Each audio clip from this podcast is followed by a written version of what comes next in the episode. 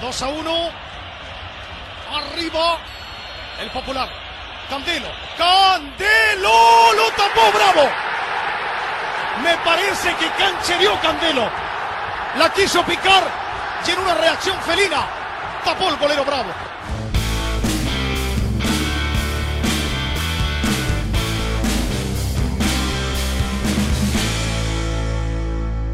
Hola, hola, hola, bienvenidas todas las colocolinas y bienvenidos todos los colocolinos a un nuevo capítulo del All Right, que pensaban que estaba muerto, pero no, seguimos con vida, estamos todos sanitos todavía y estamos ahora con, con don Diego González, Hola, hola. Álvaro Campos, para tratar un tema especial. No tenemos más temas, seamos sinceros, ya no tenemos, ha pasado mucho tiempo, la pelota no ha rodado, ya hemos hablado de todo lo que tenemos que hablar y el día de hoy vamos a conversar de, de los guardametas, de los arqueros, de los cancerberos, los guardapalos, los, las coladeras, los gatos, las arañas, en especial de porteros en el All Right. ¿Qué te parece, Diego? Muy bien, justo como si no quisiera la cosa, el otro día estuve viendo el, el último partido de, de Justo Villar en Colo Colo. 2-0 le ganamos a Católica. Hablando de, de se arquero. lesionó. Y se lesionó. Y no volvió nunca más al fútbol, lamentablemente. Pero me parece bonito bonito tema el del arquero porque es un, es un puesto súper único. como el nombre lo dice. Amigo, el, el nombre no dice eso. No sé qué le dijeron. O El sea, nombre dice portero, arquero, pero me dice que es único. o sea, quiero decir que Como su dice, mismo nombre lo dice. es el número uno, ¿no? es que arquero en griego significa unus. ¿Cachai? Ah, ya, viste que ahí sabes, viene la viste, raíz Álvaro, que eres griego. un, igno- es un ignorante, Álvaro. Sí, Álvaro no sabe nada que, que antiguamente uno en griego es De los tiempos- arquerus. De los tiempos de Aguila. claro. Oye, tenía un nada que ver, pero tenía un, un amigo que le decíamos Atila porque era el rey de los unos. Ah, era porro. Qué fome. Pero espera que tengo un Eh, ¿Ustedes sabían que el arquero es obligación jugar con arquero? Sí. Sí, po. Aún así, hay equipos que juegan sin arquero. Por ejemplo, Colo Colo de Pablo Garcés, Antofagasta de Pablo Garcés y actualmente Curicó de Pablo Garcés. El niño sin manos. Vamos a ordenar la conversación por- porque Álvaro, tú te vas a distraer y vas a hablar de cosas que no Siempre, corresponden a los arqueros. Siempre, pero antes los arqueros jugaban sin guantes. Esa Guante, eso quiero saber yo. El primer arquero que viste jugar sin guante, Álvaro. En la, en, en la escuela, muy bien, quería que contestaras eso. Un compañero de curso, algún hermano, algún familiar, primo, vecino.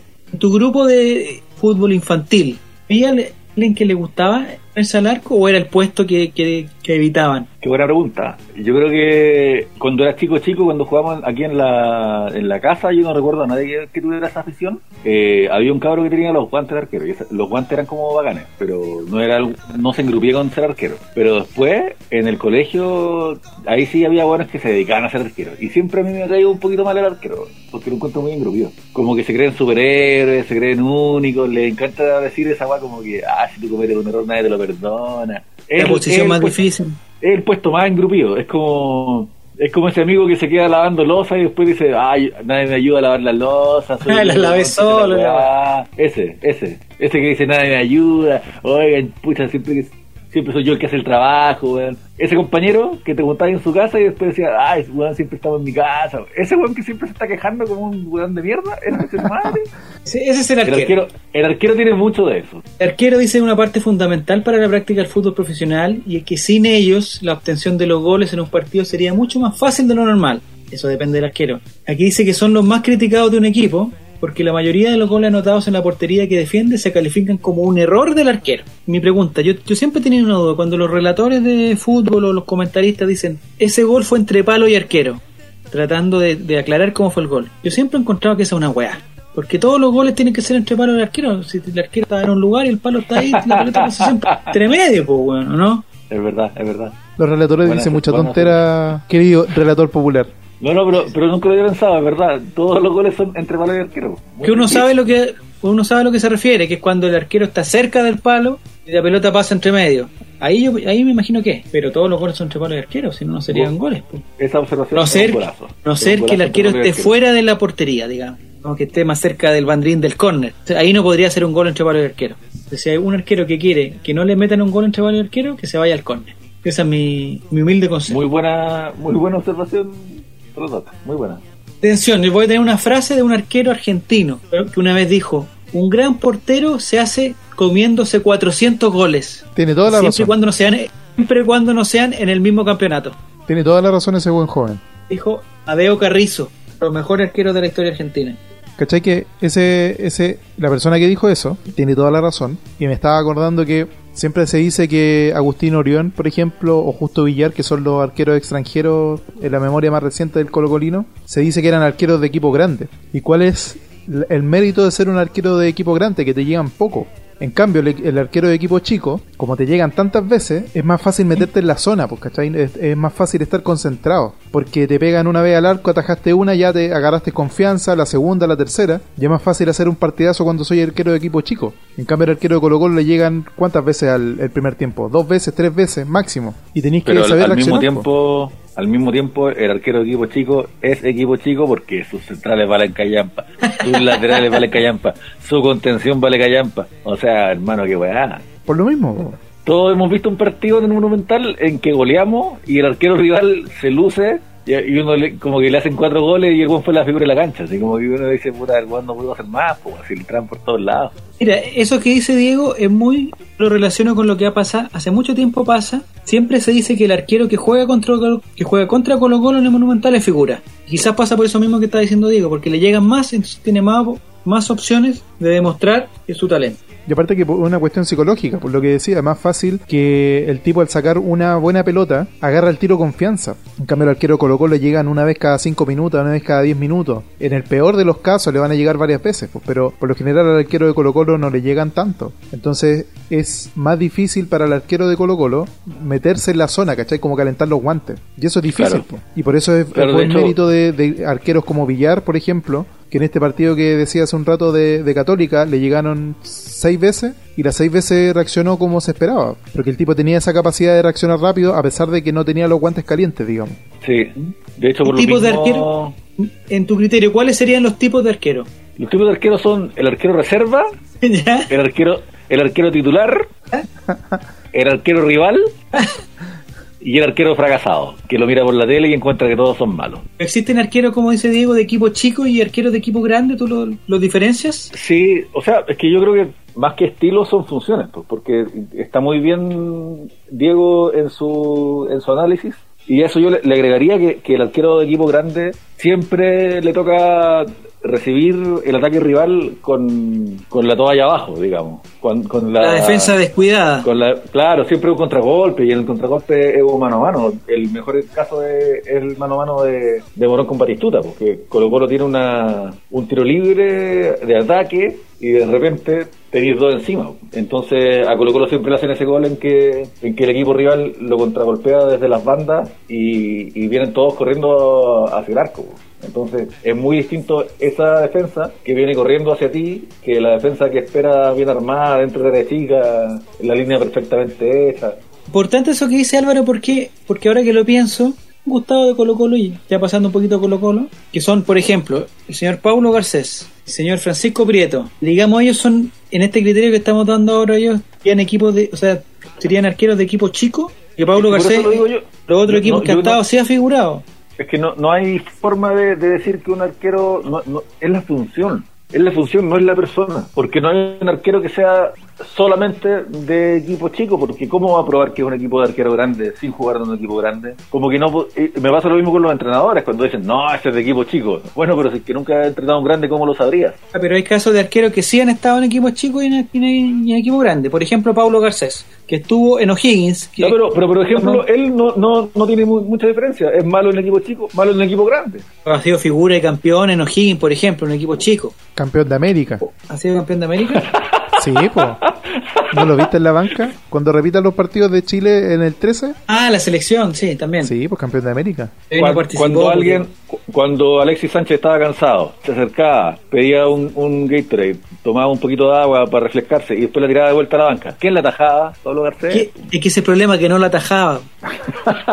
No, yo creo que Alexis Sánchez miraba la banca y decía, si él pudo estar acá, yo también voy a jugar mejor. Y se da ánimo de esa manera. ¿Qué será? Los arqueros de Colo Colo, ¿cuál es el que más te ha gustado, Diego? ¿En qué de- dame un rango? Porque... O eso es físico no. amplio.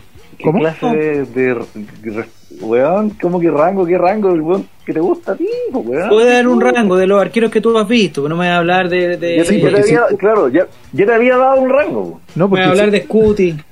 porque yo... que- eh, pensé que la pregunta venía con, con Yapa. Me iba a preguntar cuál es el mejor arquero de la historia. No, es para ti, te estoy. Es Ah, una para mí. Pero conversación mira, Cancha, íntima. no, no, pero acá, disculpen, quiero hacer este, este alcance. Tú le Son haces una pregunta, po, le haces una pregunta con un rango. Y él dice, dame un rango, porque yo imaginé que era una pregunta que iba a llegar a una parte en que no hubiese rango. Álvaro, entiende, Y llevo me ibas a tres meses, afuera del rango que me diste. llevo tres meses sin tener nula interacción con otra persona. No entiendo qué me habla. No, no sé qué, no sé qué significa esto de las palabras, del emisor y del receptor. Ya me olvidé de eso. Entonces Escucha, Diego, estoy, como un estúpido social. Escúchame, eh, estúpido social, escúchame. Estoy preguntando qué tipo de. O sea, ¿qué arquero es el que más te ha gustado de Colo-Colo de los últimos? De los que viste, y de los que viste, No obvio, vi. porque no va a ser de los que no viste. porque ¿Cómo tu, cómo tu favorito va a ser el un que no viste? porque? Hay gente que le encanta Condor Roja y nunca vio Condor Roja. Eso es verdad. eso a mí me encanta, me enca- Bueno, a mí me encanta Mario Galindo. no Uno lo busca por YouTube. ¿Lo viste? Y- Entonces, Diego, ¿podríamos nombrar algunos y a partir de eso empezar a conversar? Qué Ya. fácil pregunta, eh, Diego, weón. Mi favorito de este último tiempo, sin ninguna duda, justo Wilmar Justo Villar. Villar.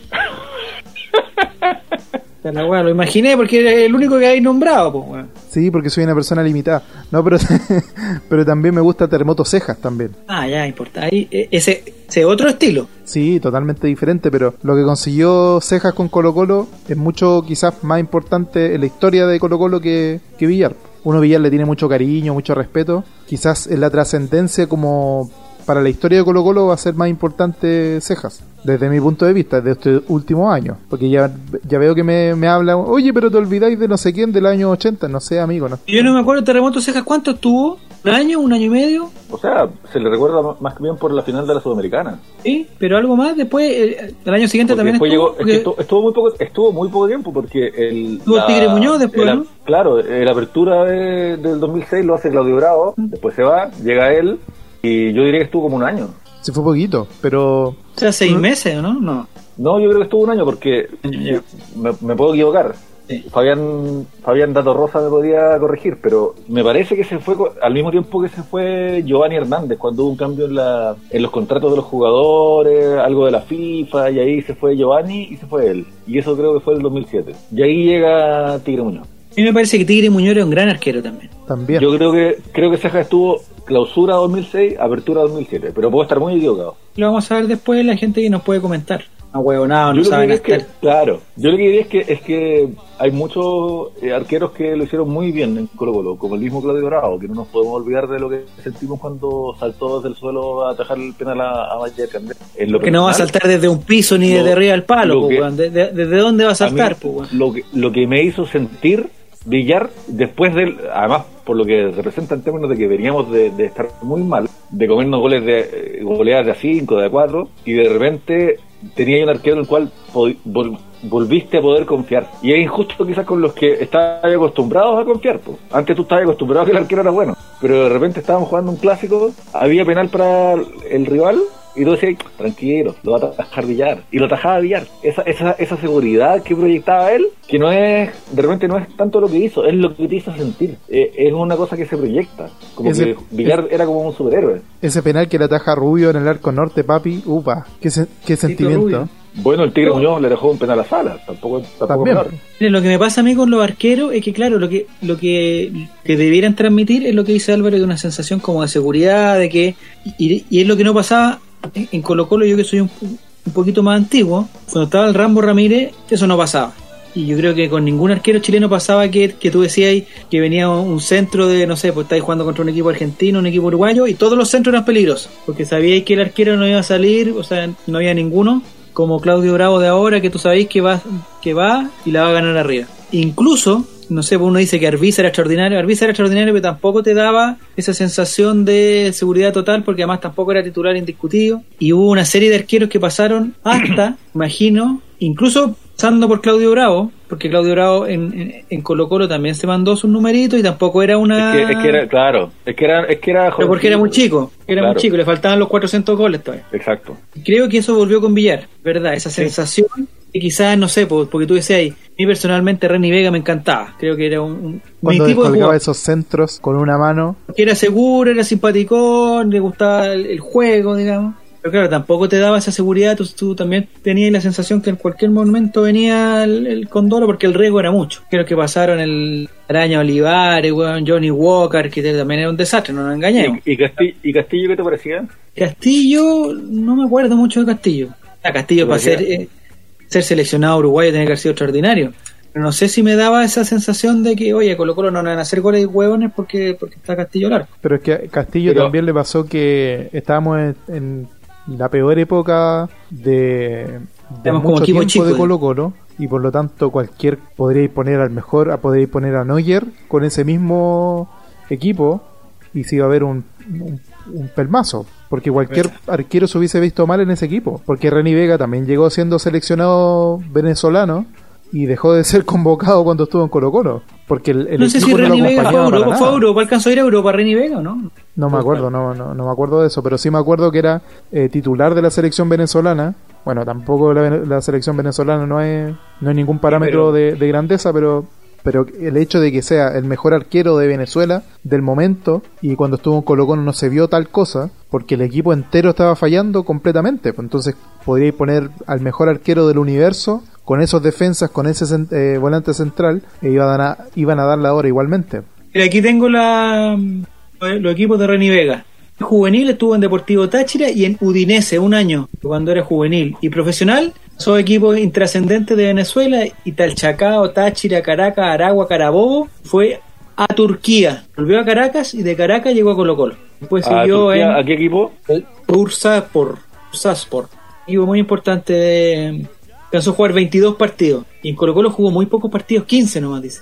¿Y quién era la me- pareja de centrales de ese tiempo? ¿Te acordáis? Tengo idea. Scotty tuvo que haber estado. Mi memoria no es lo mío. Y a nivel ¿no? de selección. Tu- tuvo que haber. y Si Ah, si Toro, puede ser que- Toro. Yo diría Toro y Scotty, pero no estoy seguro. En Copa América alcanzó a jugar la del 99, la del 2001, 2007 y 2011. Si era el arquero titular de, de Venezuela siempre, por muchos años, más de 10 años. Dando René Vega. Me fascinaba hasta que se mandó al Condoro que terminó con Carlitos Muñoz convirtiéndose en ídolo de Colo Colo. No sé si se acuerdan del Sí, penal. claro. Contra. Oiga, pero yo quería preguntar esto.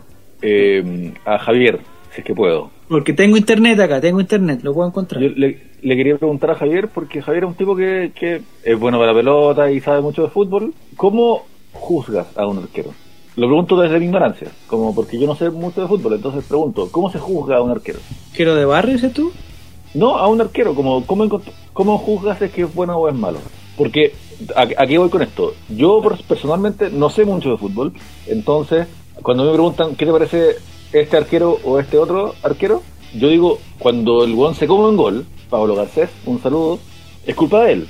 Y cuando el guan se pega una tajada a la raja, mérito de él. Pero eso lo podemos ver todos. Pero hay más gente que sabe más que yo, que ve otras cosas, ve cómo se ubica, cómo corta los centros, cómo, qué sé yo, bueno, se, se fijan en cosas que, que a mí me son invisibles. Entonces quería saber, dado que tú eres un buen Oh, lo más probable es que no me fije en cosas invisibles. Pero sí, Invisible yo creo que tiene que, tiene que tiene que transmitir una cosa de seguridad, que yo creo que eso es, fundamental. Pero cuando tú, eso, esa transmisión es hacia, hacia sus jugadores, pues, pero Eso se da con una estadio, cosa- No podéis ver esa weá, pues. Y por eso transmitía justo Villar, pues, weón. Ya, pero ah, me lo transmitía a mí que soy hincha, pero yo no sé si es que quizás, puta, hasta Prieto le transmitía esa weá a. a Y a que se nota el tiro, se nota el tiro, ¿sabéis por qué se nota? Diego? ¿En qué? Eso, a eso quería llegar, a eso quería llegar. ¿En qué? En la, en la aparente tranquilidad que, que transmite también. Por ejemplo, Paulo Garcés, voy a poner su caso todo este programa. Paulo Garcés, o no sé, otro, díganme arqueros malos que hayan visto. Eh, Francisco Prieto, Rambo Ramírez y otros más que hacen es transmitir inseguridad y transmiten eh, eh, puta, estar nerviosos y se tiran no sé qué y hacen gestos exagerados y la pelota va afuera y hacen como que se tiran. Toda esa cuestión está tratando de, de llevar la atracción la atención para otro lado. En cambio los, grandes arqueros mi gusto todo esto es personal. Los grandes arqueros por ejemplo de Colo Colo los que me han gustado a mí Justo Villar a meter a Agustín Orión metido ahí en otros lados los alemanes no sé y todo ese tipo de arqueros incluso hasta Chilaver incluso hasta Chilaver te da una sensación que el weón no se va a equivocar porque eso es lo que que tiene que dar el arquero no se puede equivocar Entonces, me estáis diciendo que te gustan los arqueros sobrios. obvio sí Pero no eres el, pero no eres el único que los prefiere así. Y hay grandes arqueros que son más bien locos, como por ejemplo el Loco Gatti, ah el Loco Villamil y el mismo Claudio Bravo. A mí me parece que es más bien del lado loco del mundo que del lado cuerdo. Loco Perich el Loco Pérez, pero por ejemplo, Bra- Bravo, yo no lo calificaría como un arquero sobrio. Y es sobrio. Tremendamente sobrio. Yo, yo lo recuerdo con la Católica saliendo al banderín del córner. El Mundial del 2010, cuando sale a cortar a Villa, cuando tenía un montón de son errores, todavía. son errores que comete, son errores. Sí, sí, no lo estoy castigando, solamente digo que mi idea de un arquero sobrio no es esa. Para mí el peor arquero que he visto en Colo Colo es eh, Alex Varas, y porque Prieto, Prieto fue un desastre, pero el equipo era un desastre. Y, y ¿saben quién me, me? Que eso es lo que debiera hacer un arquero. Yo creo que eso es lo que debiera hacer un arquero, Álvaro. El arquero, el arquero tiene la facultad y tiene debería tener la condición para que él solo haga que el equipo no sea tan desastroso. Entonces, con un arquero es es muy difícil que con un arquero bueno, que como dicen los viejos los viejos entrenadores como de barrio, pues hay que partir ordenando la agua desde atrás y eso se parte con un buen arquero. O sea, un, equipo que tiene un buen arquero ya tiene harto ganado. Estoy- Un buen arquero, y ahí hay problema. no podría discutirlo. Eh, ¿Y saben qué arquero me, me decepcionó? Yo esperaba mucho de él, eh, Rainer. Birk, Reiner, Ya. o, o Reinar, no sé cómo se pronunciaba. Pero yo Reiner. le tenía mucha fe y me, me defraudó. Pero no era malo, era malo. Trascendente. Pero no le, no le fue como yo esperaba que le fuera. Que eso es lo otro, los arqueros aparte, esta es la segunda patita, aparte de transmitir la seguridad, los arqueros tienen que ser trascendentes en el partido, Álvaro. ¿Y, y qué significa eso? Que el weón tiene que salvar algo, weón. Y aquí voy a parafrasear al señor Di Stéfano, no sé si lo conoce, Lo ubico, lo ubico. jugador de fútbol, que dice eh, que no le pide a los arqueros que paren las que van para adentro. No le pido que paren las que van para adentro, pero que no metan las que van para afuera. Conocí esa frase, no sabía que era de él. Buena frase. Eso es lo que, que en el fondo, claro, el arquero no te puede dar, o sea, no te puede, puede cagar un partido un arquero, pues. Que esa weá es, es demasiado, o sea, está bien, el weón le pueden hacer un gol, dos goles, tres goles, y el típico que dice, no, no fue culpa del arquero, porque le patearon muy cerca, porque era muy esquinado, porque la defensa estuvo mal, pero un error de arquero, como por ejemplo los de Pablo Garcés en el Estadio Nacional, me acuerdo uno, en Chillán otro, y errores infantiles, weón. Esa weá, aparte de hacer un gol en contra, te cagan como equipo, que tú decís, puta, el weón que no se puede equivocar, que es el último que tengo atrás, no tengo más. O sea, se pueden pasar al mediocampista, se pueden pasar al central, se pueden pasar a todo, pero el arquero es mi, en, en mi última jugada, pues weón. Y si ese weón se equivoca, con una weá que no era necesaria, ahí queda la cagada, pues, y el equipo entero se desmorona. Por eso es tan importante el arquero. Imagínate, fueran todos arqueros. Queda la cagada. pues. Los arqueros, los arqueros que hay ahora, ¿hay alguno que te guste, Diego? Así como que tú digas, oye, este arquero me gustaría para Colo Colo, pongamos en el, en el hipotético caso que cualquier arquero pudiera venir a Colo Colo. El que me gustaba y, y que encontraba interesante era el tuto de Paul. Lo encontraba interesante Sí. para el Colo, pero se fue al bullito, Bueno, ¿no? bueno. campeón. Sí. Pero era un muy buen arquero, o sea, es todavía un muy buen arquero. Yo creo que se va a ir porque ojalá se vaya. no, bueno, bueno, bueno. Pero por ejemplo, el gol Colo Colo de Barroso en el minuto 93 es culpa de De Paul. Eh, yo creo que no. Ah, yo creo que se le arranca la marca. Es que fue- ese gol es como raro en muchos sentidos. Primero porque es un, es un bombazo, no bombazo de lo fuerte, sino que porque bombea la pelota pajarito, que el tuto de Paul de hecho es una gran atajada, en la palabra, hoy en la palabra bombazo. Porque va bombeado por Álvaro. in- insi- insi- No sé hablar. insinuando que el bombazo es como un globito. O sea, cuando una que quiere hacer un, globito, porque va podría decir, oye, quiero hacer un bombazo. Va bombeado, va inflado con un bombín. No sé hablar, se me olvidó hablar. Ah, muy Como un bombazo. Va Ustedes- Cada vez que yo hable, ustedes asuman que soy una persona que se le olvidó utilizar el lenguaje verbal. Llevo tres Ah, meses soy tan sin, feliz- soy- sin ver a otro yo ser soy humano. tan feliz con ustedes. Yo sé que a veces no lo demuestro, pero soy tan feliz con ustedes. Remate bombazo o remate bombeado viene de bombazo entonces. Ah, ahí está, esa era el- la una palabra que se me había olvidado. Una bomba que va bombeada. Bombeado, no bombazo. Pero la bomba debería causar un estruendo, no hacer un tiro intrascendente para arriba que después Cuando, caiga. cuando, cuando lanzan las bombas, ¿van bombeados? No sé, ya. preguntarle a la gente terrorista, amigo Álvaro. Yo no. tipo no voy Álvaro, por porque van infladas por un bombín, pues. Esa es la explicación de nuestro abogado, pues. Se me olvidó hablar, relator. No me, no me crucifiquen. Oh, qué lindo. Bueno, Así entonces ese gol es raro por mucho porque está ese bombazo de Jaime Valdés y después la saca muy bien, pues. Si reacciona como tiene que reaccionar en ese momento. No, Y- yo creo que te olvidaste ese partido, Diego. no, Este partido fue era un tiro No. intrascendente que el guan saltaba y la agarraba con las dos Sí, manos, es que, es que eso tiraba al quiso- no, suelo no, y se acababa es que el partido. Eso quiso decir, eso quiso decir. Es que quiso decir, no quiso decir un tiro tan bombeado. Quiero- Quiso decir un, una, un balón bombeado. claro. Me equivoqué de Ah, la un palabra. Pero, pero dijo, es que por bombazo escuchamos el, el, el remesón del travesaño después de un remate de 50 metros de distancia, pues muchachos. Usan bombazo. Sí, Claro, pero le vuelvo a. Miguel repetir. Ramírez, Me olvidé de Miguel usar las Ramírez en- palabras. en Viña. No sé, no sé hablar, Miguel nunca más. Ramírez en Viña. Miguel Ese Ramírez en Viña, es un bombazo. Un bombazo, Bombazo. conchero. Una bomba, conchero. Fuerte. Quise decir bombeado, pero soy estúpido. En este, momento, eh, en este momento Fabián Valenzuela pone la canción Bomba, Azul Azul. Bueno, entonces, pero después el, el gol de Barroso.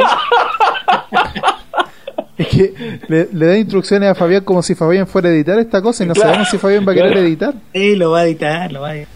Bueno, Ya, entonces pero, pero después, diga lo que quiere decir. después se le arranca la marca, no me acuerdo, no tengo idea quién tenía que marcar a Barroso, pero claramente hubo un error ahí en la marca. No fue un error de No, pero Paul. es que él, él, No es culpa del arquero. No, yo me refería a la jugada él no previa. tiene culpa en el- claro, él no tiene culpa en el gol, tiene culpa en el córner. El córner es de él, completamente de él. Sí, pero por lo mismo, como un, un- es un tiro que no va directo, va bombeado. Lo voy a decir toda la noche, ahora no me voy a olvidar nunca más de que se dice bombeado. No, no, pero calmado. Pero es que, eh, pero ese error de mandar al córner se le, se le complicó una pelota fácil. Ese error es de él, po, 100%. O, Eso o me no, refiero. Esa es mi pregunta. Es que Que yo, aparte yo de ser pienso una pelota que fácil, en ese momento y en esa circunstancia donde tenéis que sacarla como sea, reaccionó como tenía que reaccionar. No, pero es que no la tenía que, es que estaba muy solo, si no, no la tenía que sacar como sea, era una pelota muy fácil. Yo creo que ahí se complicó. Yo creo que ahí el, el, los nervios de estar en el Monumental le jugaron en contra. Es que Sin por que eso eso yo, haga- yo he visto ese gol varias veces en estos días de cuarentena, porque en estos días de cuarentena he visto los clásicos 700 veces. Y me da la impresión de que queda corto. Como va bombeado, bombeado el balón, eh, queda corto en la altura. ¿Cachai?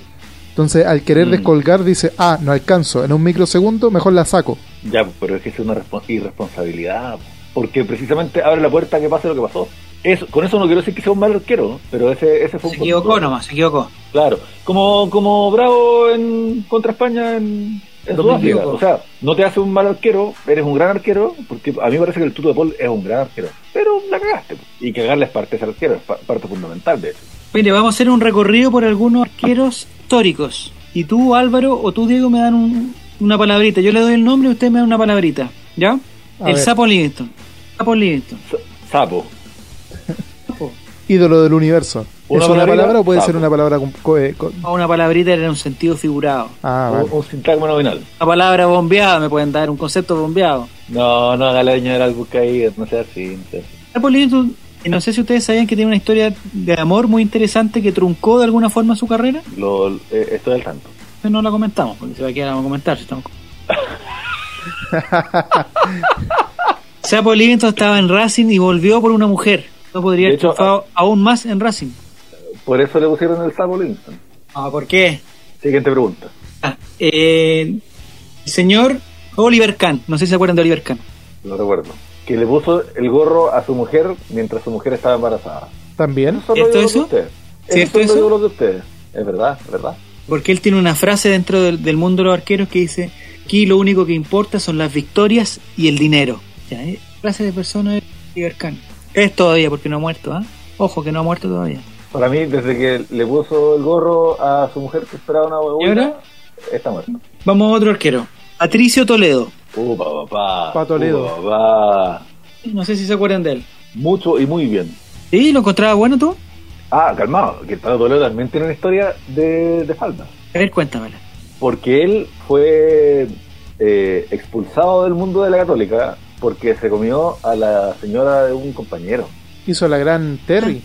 Y está con él, y está con ella hasta el día de hoy. ¿En serio? ¿Pato Toledo? Y por eso lo cortaron y Pato Toledo no figura en ninguna parte. Compañero, ¿tú sabes quién es? En la católica. No, pues no sé quién es. Pero una vez vi una entrevista donde la mujer salía hablando sobre el tema y él salía hablando sobre el tema. Y, y se quejaban de, de, claro, de, de esta de este trato que recibieron porque toda la católica, el club entero, eh, se comportó como un club cerrado. Entonces le, le cerraron las puertas y le hicieron el... Le hicieron La el- ley del hielo. ¿sí? Claro. ley del la ley del hielo. No existe, no existe. Ya no- nadie le responde el teléfono. Entonces él ahí quedó votado y ahora está trabajando en, en Aerotaxi Italiano, ¿cachai? No sé de quién será la ex señora. No, no tengo cómo saberlo. Vamos a No averiguar. qué- eh, vamos a averiguar. Espero que ahora los amigos que nos escuchen ah, se peguen un... Pueden escribir redes sociales. Y es curioso porque, no sé si se acuerdan ustedes, Diego, tú eres muy joven. Soy Tú Lolo. también, Álvaro. También, eh, tú también eres joven, Álvaro. Pero la época del Pato Toledo, y otro arquero en Católica que se llama Marco Antonio Cornés. Pero Mucho no, tiempo fue el- Pero Cornés Mucho- era viejo en ese entonces. Mucho tiempo fue el titular y Pato Toledo fue el reserva. Marco Antonio Cornés también tiene una historia. Con Mari Pepanedo. ¿Y Pepa Nieto? ¿Sí? ¿Seguro eso? ¿Pero tú sabías de quién es papá Marco Antonio Cornés? Diego. Yo no tengo idea. Marco Antonio Cornés, papá de. Nicolás Córdoba, Pero ¿cómo, cómo es Cornés y futbolista de Colo Colo, futbolista Diego, tú eres de los mismos que dice, Pero- ay no, si no puede tener, no puede tener hijos porque es gay. ¿Esa weá me estáis diciendo? ¿Acaso uno no puede tener un hijo con proyectando un- relator. No, uno no puede tener un hijo de. Hijo tenga otro apellido. Sí, puede, pues, Diego. Me extraña, tú eres eh, experto en causas familiares. Sí, pues, pero tú me decís, ¿de quién es hijo? Bueno, el guatón, el guatón Vergara, lo que pasa es que eh, se- a ellos adem- además se parecen mucho y su, y su relación está en muy buenos términos ahora. Pero Nico Córdoba nació en Talca. ¿El hospital de Talca lo cambiaron al nacer? No, porque para que más o menos nos hagamos una idea. pues.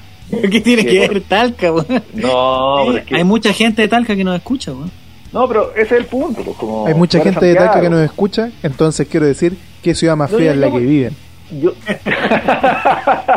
Hay yo siempre me- me, decirlo. me comunico yo me comunico directamente con nuestros auditores porque de repente nuestros auditores entienden cosas que ustedes no entienden a la, a- a la primera Eh, el problema de Nicolás Córdoba es que es talquino. no pues lo que estoy diciendo es que para que nos hagamos una idea eh, Marco Cornés estuvo con Mari Pepa Nieto eh, Ah. era un hombre que le gustaba el hueveo digamos entonces eh, de repente en Talca aparece un cabrito bueno para la pelota bueno bueno pero bueno bueno y todo el mundo empieza a comentar que además se parecía se parecía a Marco Cornés pues. Nadie dijo eso, Álvaro, weón. No se parece Y- tanto. No, si son parecidos de, de cara. Pero a los cuántos Y- años supo Nicolás Córdoba que su padre era Marco Antonio Cornés. Es que para eso, Siempre lo tenemos un, para eso tenemos un contacto telefónico. Y no, pues el, el punto es que el guatón Vergara, que miente como solamente él sabe mentir, cuenta la historia de que en un campeonato, digamos 95, 94, 96, qué sé yo, Colo Colo le toca jugar contra Antofagasta, donde atajaba a Marco Cornés quemando sus últimos cartuchos, y, y venía muy bien Antofagasta. Entonces él, esta historia siempre hay que tomarla con, con un gramo de sal, como se dice. O sea, no hay que creerlo todo. Pero la historia que se cuenta es esta. Que, Que aplicar un poco de filtro. que el guatón Vergara, como un viejo zorro, eh, pone al Nico Córdoba, que para este entonces Colo Colo ya lo había reclutado como uno de sus muchachos de las divisiones inferiores, y lo pone como pasapelota detrás del arco de él. Entonces, ¿Él era el encargado de poner los pasapelotas, el botón Vergara? ¿Será su función? bueno. Entonces, amable oyente, yo voy a seguir con mi historia. Entonces, viene Antofagasta que estaba muy. que venía con un muy buen equipo. Y, y el botón Vergara cuenta que pone a, al Nico Córdoba como pasapelota. Y que, y que Marco Cornel le toca verlo a la cara cada vez que va a recoger la pelota detrás del arco o, o al arco porque le hicieron un golpe. Y, y según Ah. cuenta el botón Vergara, entre carcajadas, Ah. como se comió como cinco goles, pues, porque, porque claro, porque lo sacó del partido poniéndole a su propio. Claro, po, y un hijo que además tiene otro apellido porque alguien quizás no fue a hacer un trámite que le correspondía. Pero la verdad es que todas estas cosas se, se comentan por ahí, pero Fake uno news. nunca sabe. La verdad es que uno nunca sabe. Ese, ese es el punto. Y tampoco quiénes somos nosotros fuera de hueveo ya para, para meternos en la vida privada de los demás. hay, hay muchas conversaciones que uno, que uno escucha, mucha, mucho, muchas historias que merecen mucho respeto también. Uno tiene que tener respeto a lo que uno no, no conoce. Hay historias que son chistosas, pero que tampoco deben ser tan ciertas como se dicen. El respeto siempre. Diego, la historia del arquero argentino Neri Pumpido. Me suena, pero no, no conozco ninguna historia. Yo soy re malo para los datos rosas, no, no me intereso mucho por esa, por esa parte. Entonces, todas estas papitas que ustedes me tiran, para mí son novedad. Lo que pasa que Neri Pumpido era un arquero de. Era de Álvaro, ¿no? ¿Cómo? ¿Qué equipo jugaba Neri Pumpido en River? Ah, no tengo idea. Yo sé que fue campeón del 86 y fue al Mundial de Italia 90 como arquero titular. Pero el 86 no jugó, parece. El año No, porque 90, El 86, el 86 fue campeón. Fue el arquero titular del campeón. ¿El titular es Pumpido? Sí, pues. Ah. La cosa, la cosa es que Neri, eh, Neri Pumpido estaba en un, me parece, me lo van a confirmar el señor Fabián, en un entrenamiento donde estaba metido el señor Bonini, que posteriormente tuvo una linda historia con Chile. De haber sido el preparador físico, Bonini, no sé cosa. La Medio cosa cumplido es del, del 76 al 92, Unión de Santa Fe. Unión de Santa Fe. Unión de Santa Fe. No, no, no, disculpe. ¿Sí? No, no, no, al No 81. me acordaba de River, pero Después- no importa. Vuel- vuelve el 92 a, a Santa Fe, pero de- hasta el 81 en, en Unión de Santa Fe, luego pasa a Vélez y el 84 llega a River, efectivamente donde está hasta el 88, para luego irse al Betis de España y volver a Unión de Santa Fe y luego a Lanús. Cosas que Neri, Neri Pumpido en uno de sus entrenamientos, donde no sé si estaba al lado de Bonini, pero algo tiene que ver Bonini, porque por eso me acuerdo de la historia. Eh, estaba haciendo como los ejercicios y se enganchó su dedo. ¿Cachado? Digo que, lo, que lo, el travesaño, bueno, todos los palos tienen como una argollita que donde, donde la red se mete. Ah, ¿Quiere decir que Diego sabe mucho de travesaño? La argolla de matrimonio. y, y se enganchó la argolla de matrimonio porque estaba jugando con argolla de matrimonio, eso es, es absurdo. Bueno, la cosa es, pero estaba con guantes y se enganchó el dedo en la, no sé, voy a inventar la historia, quizás es así, pero quizás no. Estaba haciendo flexiones de brazo, por ejemplo. Estaba haciendo flexiones de brazo con el con el con el horizontal. Estaba con una pelota cualquier cosa. Y la cuestión es que se le enganchó el dedo anular en, en estos en estos ganchitos del, del travesaño. Y al bajar bajó todo menos el guante y le quedó el dedo, dedo colgando. Imagínate para un arquero lo que es perder un dedo. Yo- Me parece que no fue tanto porque después siguió jugando. Yo esa historia la escuché sin nombre de mi papá cuando yo era muy chico y le pregunté por qué el árbitro le revisaba las manos a, a un jugador, no me acuerdo por qué. Y según lindo. él era porque estaba una regla nueva que se inventó de que ya no podían andar con argollas por esta historia de Pumpido, pero yo no me acordaba del nombre. O quizás me la contó sin nombre. Ahora, ¿cuánto le creo yo a mi papá, que es un chamullento de profesión? No lo sé. Pero es la historia que yo me acuerdo. Pero puede ser verdad, pues, hombre. Sí, puede ser. verdad. Y, desde- y también antes se permitía, después ya no se permitió más, que los jugadores eh, entraran a jugar con aro y con cosas así, con piercing y cosas así. No sé si se acuerdan antes, como que se ponían como un, como un scotch nomás y pasaban piola. Sí. ¿no? Es peligroso porque esa, esa cuestión puede sangrar y es complicado. y muchos del muchos de ellos también entran con los anillos, eh, esto es muy carcelario, se lo meten a la boca. Entonces, ¿Boca? Cuando los van a revisar, sí, cuando los van a revisar ahí, Ah, se lo comen. pim, pam, pim, y después se los meten igual. Claro. Claro eso, ¿eh? Claro. Pero además, eh, también pasó de moda ya, pues, porque en un momento el bling bling estuvo muy de moda. En la era de Carlos Caselli se, se, se usaba mucho el, el oro. La cadena de oro. La cadena. Claro, un clásico. A- Atención con una frase que voy a decir, es un arquero chileno, le voy a dar una pista, un arquero chileno, que refiriéndose a un compañero le dice, sí, le mordí un cachete. Y no Ni estamos siquiera hablando... recuerdo, ni siquiera recuerdo el contexto, el, el contexto, pero Nico Pérez. Es que- Muy bien, muy bien Álvaro, ¿cómo supiste? No me acuerdo, no sé cómo me acuerdo, pero me acuerdo. Atención, porque Nicolás Perich, arquero en, en ese momento de Argentino Junior, el equipo del Vichy Borgi campeón, era compañero de Matías Caruso, que después jugó en la U. Y el loco Perich recuerda esta, esta historia de que dice que le mordió el, un- una de sus nalgas en la ducha a su compañero Matías Caruso, dejándole una marca que después provocó, casi provocó el quiebre de la relación del trasandino con su señora. Le mordió un cachete. El tema es que después tuvo que dar explicaciones en la casa. El Mati me llamó por teléfono y me dice: Estoy desesperado con mi mujer, dile lo que pasó, dile que la marca no me la hiciste, me la hiciste tú, que no me la hice yo. Y Nico Perich, en vez de, de aclarar la situación, dice: No, yo no hice nada. Y le corta el teléfono. Loquito. En Oye, algún pero ¿no momento puede que-. ¿No será que, que, que efectivamente esa mordida era de una otra persona, de una tercera involucrada, y Nico Muy bien, Pavlich muy bien. tuvo que improvisar? Mira, estamos- frente. Estamos, ah, puede ser, ¿ah? Pero él la está contando muy gracioso. Sí, porque tiene Sí, que habría calzar la cortada. po. No, Buena, ¿eh? Muy bien, muy bien, Diego. Me gusta ese. Diego abogado, ese Diego fiscal que ha aparecido en este momento. Pasamos el dato acá, sale la wincha abajo en la pantalla. Diego González, abogado, todos sus requerimientos. Muy bien. ¿El teléfono? Ah, Diego González, abogado, no sabe hablar, no sabe que, que, los, que los golpes son bombeados y no bombazos.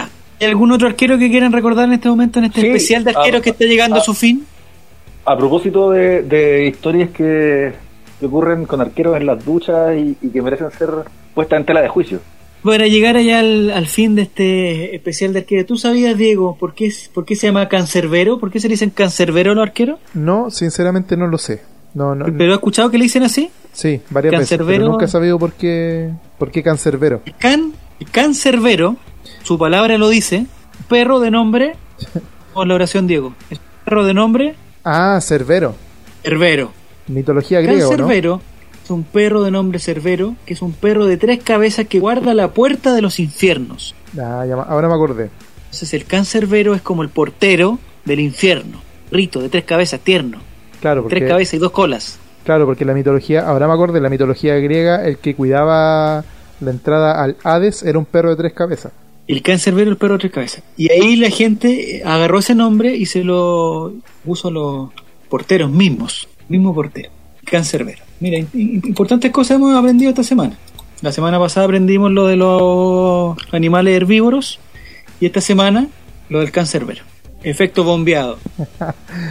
Un bombazo, qué buen término. ¿En algún momento has sido arquero, Diego? Muchas veces, porque principalmente una época en que cuando chico, no me acuerdo quién, pero en una Navidad me regalaron guantes de arquero.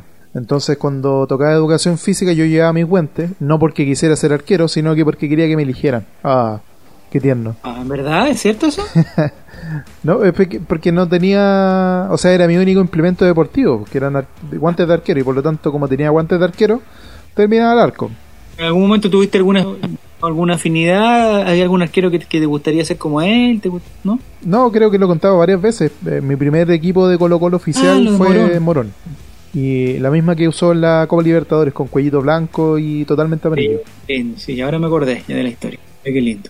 Pero por lo Sí. general no me gusta el puesto de arquero. No, no, no me, si me dieran, o sea, después cuando fui creciendo me di cuenta de que era, era fome ser arquero. Estáis parado todo el rato y fome. Así Mm. Pero, que pero los futbolistas también suelen estar parados todo el rato. po. depende del futbolista. Lionel Messi Bueno, en las finales, suelo. Lionel Messi en las finales juega parado.